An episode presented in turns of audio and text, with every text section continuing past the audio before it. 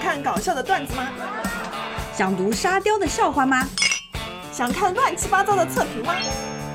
反正公众号这么多，多关注一个也不亏呀。赶紧搜索“割草记是鸽子的歌哟，咕咕。”。亲爱的喜马拉雅听众朋友们，大家好，我是艾玛酱。我是干妈君。本周有一个重大新闻，对，是一个非常悲伤的消息。嗯，是的，韩国前女团 FX 其中的一名成员对，在家里面自杀了。崔雪莉，嗯，是个很好看的韩国姑娘，对她是韩国经纪公司 SM 旗下的艺人，对，嗯，他十岁的时候就演过一个韩剧，叫做《鼠童谣所以她那个时候应该是参加了一个 SM 比赛。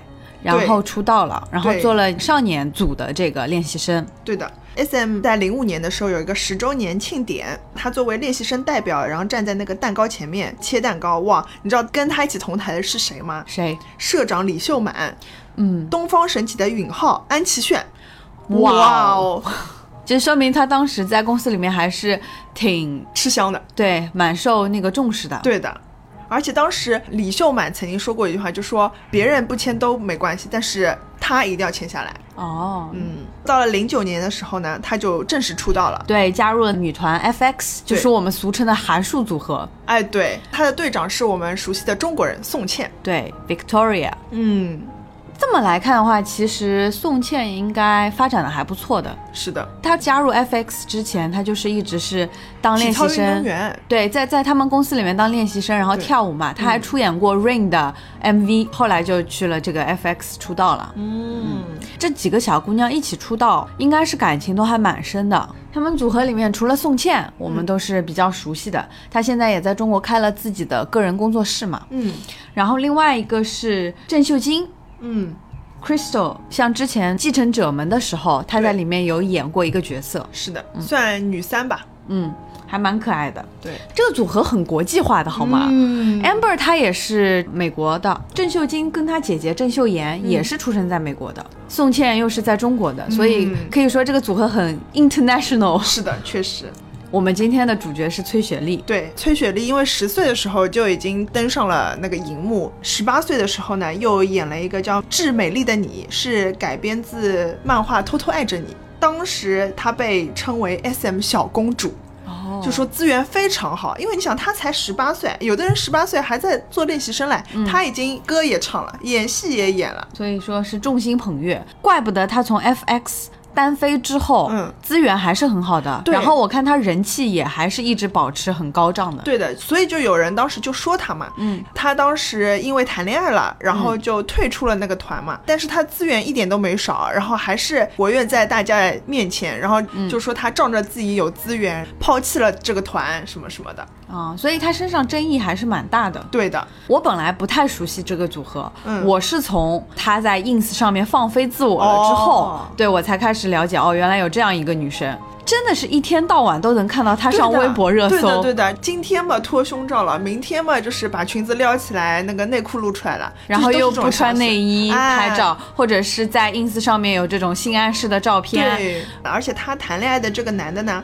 是个歌手，嗯然后比她大十四岁，大叔控，对，爆出来之后呢，很多人就说这个大叔嘛，反正意思就是说你们两个不配啊什么的。难怪，因为雪莉她以前走的是清纯哎，的路对线，嗯之。前啊他有一个别称叫“口袋妹妹”，就意思说可爱到就是希望能够装在口袋里。哦，所以她其实嗯之前走的路线跟 IU 是一样的，哎，对的。好啦，结果一下子接受不了啦。但我觉得这很正常，因为经纪公司给艺人的一个外表的人设，它只是一个外面的一个虚假的躯壳而已。真正艺人他本身自己是有自己的性格的呀。对，是可能一个是他很小的时候就已经成名了，嗯所以就他会有很多压力嘛。嗯，你在不知道就是别人怎么看待你的时候，首先放飞自我，其实是对自己一个挑战。嗯就你很可能接受不了大家接受不了你的样子。嗯，反正那个时候就铺天盖地的争议和谩骂吧，对的，就是所以他也算是遭受过网络暴力的人。他绝对是，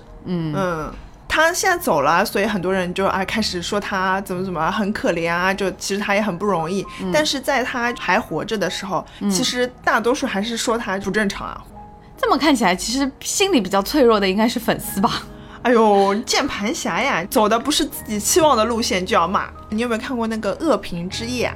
没有，雪莉走之前，她还有参加过一些综艺节目，嗯然后其中包括有一个节目叫《恶评之夜》，嗯就是主旨就是艺人直接面对恶评。嗯当时雪莉就在里面回应了很多传闻，包括否认了她吸毒以嗯及剪头发什么事情的。其实她还是有去回应这些事情的，嗯但是毕竟一个人的力量太单薄了，没有人在意啊。那个时候果，然呢，就是你从中国的这个微博上来看，嗯也能看到蛛丝马迹。嗯就是大家关注的点，但凡是跟他相关的、嗯上热搜的，都是不好的新闻。哎，对的。但是比如说他自己个人出来回应啊什么，你说的这些这这个节目，嗯我压根儿就没有在热搜上啊面有真看的啊到过，那你知不知道还有一个电呃真人秀叫《真理商店》？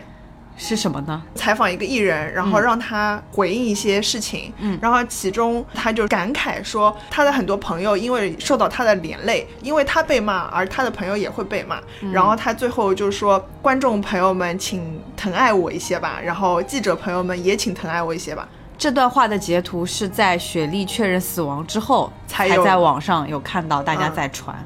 就哎呦，我觉得真的是就马后炮，我是这样看待的，嗯就首先呢，我自己个人不是雪莉的粉丝，嗯我其实本来对她没有太多好感，但是也不黑她。嗯经常在网上看到她那些就是她那些放飞自我的行为，嗯我本身也不是特别认同，嗯嗯因为我觉得你作为一个艺人，你还是要注意自己的形象，不是说注意，就是你得正向的引导你的粉丝吧，哦因为毕竟他们这一就是他们这个年纪的偶像，嗯他们的粉丝肯定更加年轻嘛，对不啊对？肯定会学样的，对，可能很多也有可能是未成年人，嗯但如果你当然，偶像他必须要有自己的性格，嗯嗯但如果你在一个公开的平台上面，啊，包括你自己又有那么大的影响力，嗯然后你去做这样的表现的话，其实是对粉丝是不太好的一个引导。是。对，首先我是这样想的，嗯但是对于那些网络黑子，他们实在是有点太过分了。对的，就他们进行了人身攻击。我觉得啊，我个人认为，他可以在他的这个社交平台账号下面去留言，去不同意他做的这些事情。嗯你可以发表你的意见，但是你不可能，你不可以进行人身攻击， 对对的，对吗？嗯嗯就包括我们可以看到中国的一些黑子，那些网络键盘侠，嗯，他们骂的也很狠的。对的我对觉的得可能是比韩国粉丝骂的更狠吧。这就不知道了。就是你知不知道那个热一扎，对《甄嬛传》嗯嗯，安陵容的扮演者？哦，在《甄嬛传》播出了很久之后，安陵容她不是结婚生孩子了嘛？就还有人在她的微博下面就诅咒她说：“你跟你的孩子去死。为什么？因为入戏太深”对，啊，就因为安陵容这个角色太招人恨了，所以大家就跑到她下面去骂。这得给编剧多大的压力啊！下次就不能写坏人了。再再再前面，《还珠格格》嗯，里面的容嬷嬷，哦，容嬷嬷我知道的，她有一次接受采访，然后说出来走到街上都有人给她扔鸡 蛋。对啊，那我觉得雪姨还不错，雪姨好像 翻红了 呢，竟然。怎么搞的？我觉得很多网络黑子他们很不理智的，嗯，是的，可能是因为他们是躲在网络后面，就没有人知道他们是谁，对所以他们可以随意的在网上发表各种言论，嗯嗯就很不理智的各种带节奏。当然，也不排除有营销号在网上带节奏，对，是的对。吧？就雪莉这件事情发生之后，然后就有人 cue 那个热依扎嘛，嗯因为热依扎之前不是带起了那个就是中国穿衣自由的节奏嘛，嗯原因就其实很简单，就是她穿了一个吊带衫。嗯从机场里面走出来，然后就有人就说她什么又胖了啦，穿的不够得体啊。我有看到他那件衣服，嗯嗯就还是蛮低的，低是挺哎的，低是蛮低的首先，他那件衣服黄色的嗯吊带衫，对吧？对对然后里面应该是有罩罩的，对的就是没有露点，嗯但是的确是很低很低，就是乳沟也出来了，对，然后是没有钢圈的，应该是，嗯所对以的可以看到她胸部有一点点下垂，可能她本身胸也比较大，所嗯以就让人感觉是胸下垂。对对，然后热依扎好像也是那种比较肉嘟嘟的姑娘嘛，哎所以是的她的肚子上应该也有一点肉肉。对吊带衫是紧身的，嗯所以就肉肉也露出来了。对的。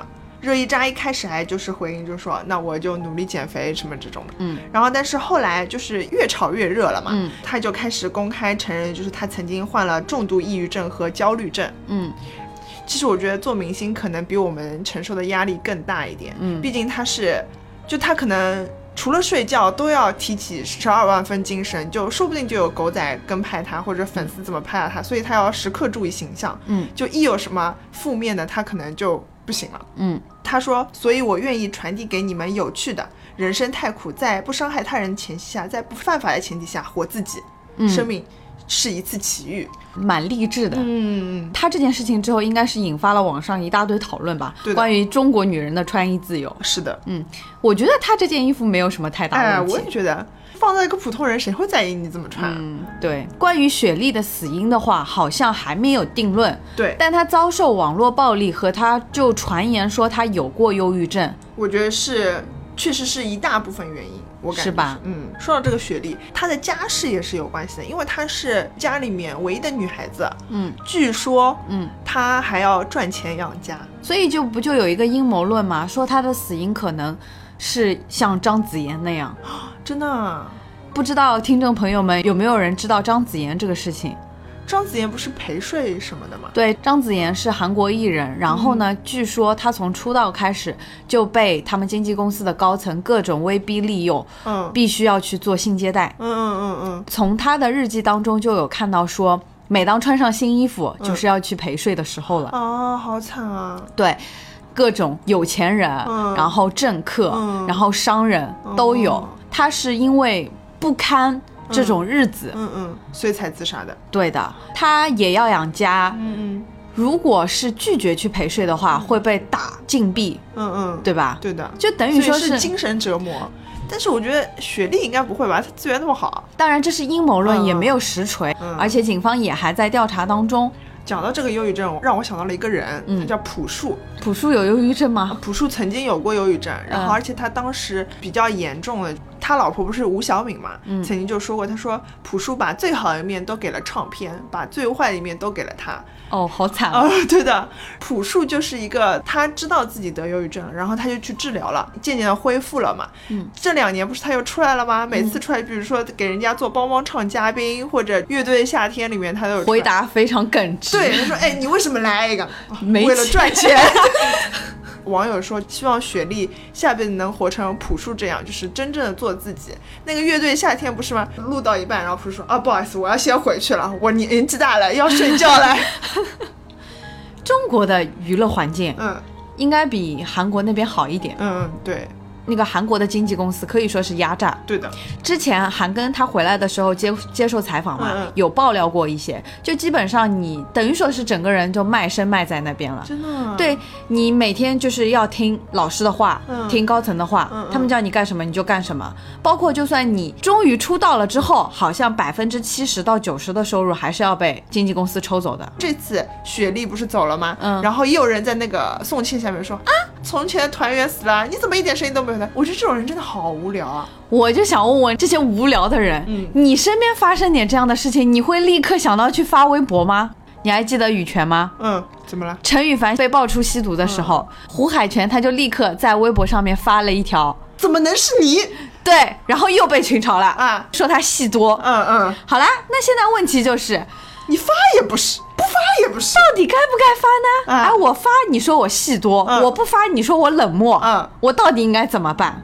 没有，没有账号，像周杰伦一样啊不开微博账号，对，随便你们去搞吧。有一点欣慰的是，好像韩国因为雪莉这个事情真的还挺大的，所以要推出雪莉法。拒绝网络暴力，不是之前有人黑宋慧乔嘛？嗯然后宋慧乔也提出了上诉。嗯总体来说，网络环境还是越来越健康的。嗯那今天节目就这样啦，嗯，祝大家还是健健康康，对对呃，开开心心的，对，有什么不开心的要及时抒发，嗯是的睡一觉，吃顿好饭，哎看个好剧，对听听我们的节目，哎对不对？ 嗯，那就这样啦，拜拜，拜。拜。